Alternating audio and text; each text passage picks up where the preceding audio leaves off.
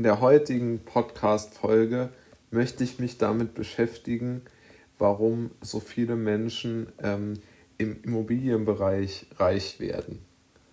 Ähm, das ist aus meiner Sicht ein sehr wichtiges Thema, weil man, wenn man die Menschen fragt, die bei Vermögensverwaltern oder bei auch größeren ähm, Investmentbanken bzw. Ja, anlageberatenden Unternehmen arbeiten, fragt, äh, die Mitarbeiter werden ihnen immer die Antwort geben, dass sehr viele reiche Menschen ihr Vermögen im Immobilienbereich verdient haben oder zumindest dort deutlich vermehrt haben. Dazu müssen wir uns mal schon die Frage stellen, warum das so ist. Ich habe dazu sehr viele Meinungen, warum das in der Vergangenheit sehr gut oder zumindest teilweise gut funktioniert hat, aber auch eine gewisse Skepsis, was die aktuelle Lage angeht. Aber beginnen wir mit dem Positiven. Die meisten Reichen haben Immobilien. Das ist mal Fakt. Die meisten reichen Menschen haben Immobilien und investieren auch in diese. Das hat aus meiner Sicht folgende Gründe.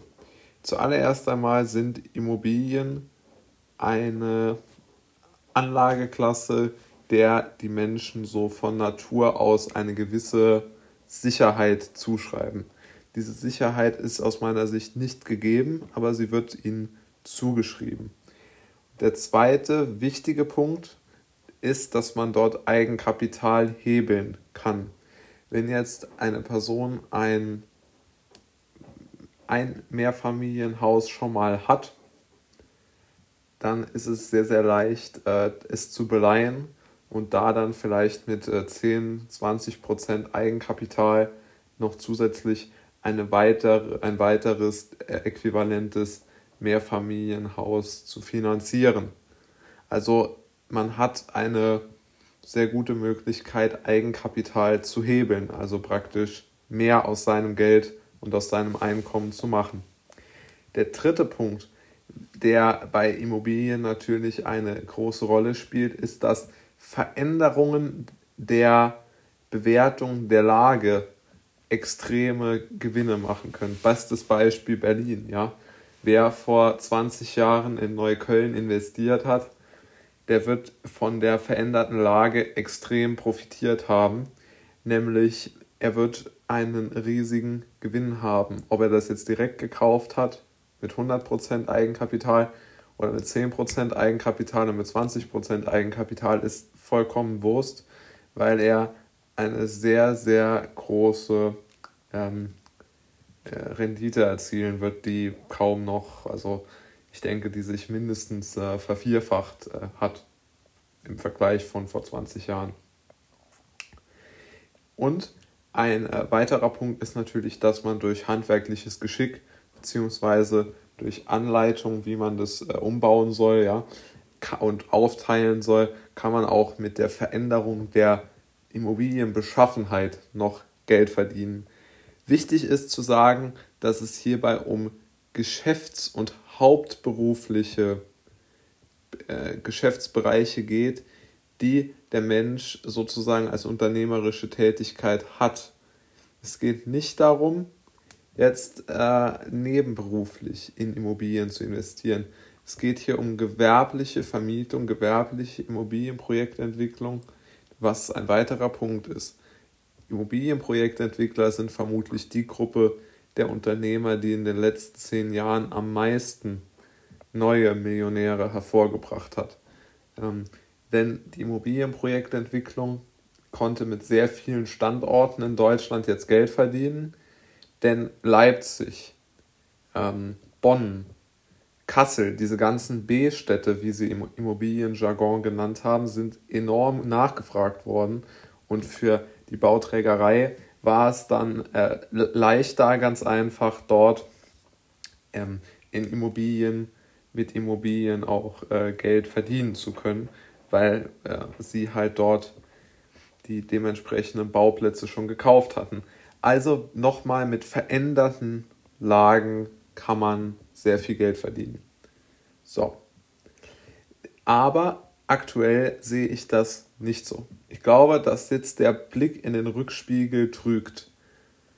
Für meinen Begriff sind Immobilien im Moment so riskant wie schon lange nicht mehr. Denn wir haben seit fast, ich würde sagen, fünf bis sechs Jahren keine Zinsen. Wir haben eine Flucht in die Immobilienanlage, die es noch nie gab. Und gleichzeitig haben wir eine äh, extreme Ballung in den Großstädten, die dazu führt, dass die Mieten dort rein theoretisch explodieren müssten, was sie ja angeblich auch sind. Aber im Vergleich zu den Kaufpreisen sind die Mieten eher gering. Das bedeutet, dass der Käufer der Immobilie kein Geld mehr mit der Vermietung verdient, sondern tendenziell damit, dass oder der, ist, er spekuliert darauf, dass die Immobilie mehr wert wird. Kann man machen. Halte ich aber für riskant, vor allen Dingen, weil das Geld im Moment so enorm günstig ist und es scheinbar rausgeworfen oder investiert werden muss. Zum Zweiten bin ich immer schon skeptisch, äh, wie wenn einfach das als, als so vorgefertigter Weg zur wirtschaftlichen ähm, ja, Unabhängigkeit gepredigt wird. Es gibt sehr viele äh, Ich mach dich reich Trainer im Moment, die auch auf Immobilienanlage setzen und deshalb ähm, wäre ich dort auch skeptisch. Ich glaube, wenn man im Moment so jemanden fragt, wie werde ich reich, würde er dir sagen Immobilien. Deshalb da eher glaube ich, dass das keine besonders gute Anlage im Moment ist. Ja, also ich glaube, wir sind in einer klassischen Situation, wo wir im Rückspiegel eine tolle Chance wahr, also wahrnehmen, aber sie ist vergangen und wir müssen uns damit abfinden, dass sie nicht da ist im Moment. Und ich möchte noch eine finale Warnung geben, nämlich äh, die mir extrem wichtig ist, dass man keine selbstgenutzte Immobilie kauft, weil das ist kein Investment. Es ist kein Investment, es ist ein Konsumgut, weil es ja von einem selbst die Kreditraten bedient werden müssen und es hilft einem auch nicht dabei zu sparen, wie das immer gesagt wird. Denn die meisten Menschen sagen, wenn ich eine Immobilie habe, spare ich den Betrag, der für die Tilgung notwendig ist und erarbeite mir damit sozusagen automatisch Vermögen. Falsch. Völlig falsch. Immobilien, die einen so stark belasten, sind kein Investment und sind auch kein sind ein Sparzwang, das stimmt schon, aber wenn ich das gleiche Geld spare und ich investiere es praktisch in äh, jetzt einen ganz breiten äh, MSCI World ETF, dann verdiene ich ja viel, viel mehr Rendite, inflationsbereinigt 5,5 bis 6 Prozent. Und bei der Immobilie sind es nur knapp äh, 2 Prozent pro Jahr ähm, inflationsbereinigt. Ja? Und derartige Schwankungen sind ganz einfach da nicht in Ordnung, äh, da, das einfach zu ignorieren. Und wenn ich jetzt das Geld, das ich für die Rate des Hauses in, äh, ausgeben muss, investiere ich in einen ETF, kann ich sehr, sehr viel mehr Geld verdienen als mit der Rate für das Haus.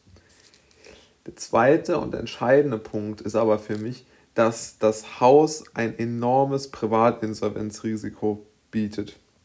Denn wenn ich meine Arbeit oder mein Unternehmen verliere und ich habe noch privat so viel Schulden, kann es sein, dass die Bank bzw. ich selbst, also nach drei Monaten, denen ich meine Kredite nicht bezahle, kann die Bank kündigen und ich muss meinen vollen Kapitaldienst sozusagen kann ich nicht mehr leisten, werde vertragsbrüchig und bin dann praktisch schon privatinsolvent, ja.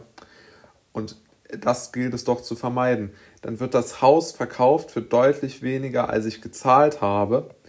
Und ich habe sozusagen die Schulden, die ich dann noch übrig habe, die Differenz muss ich abtilgen, obwohl ich keinen obwohl ich das Haus nicht mehr habe, obwohl ich gar keinen Nutzen habe. Also ganz schlecht.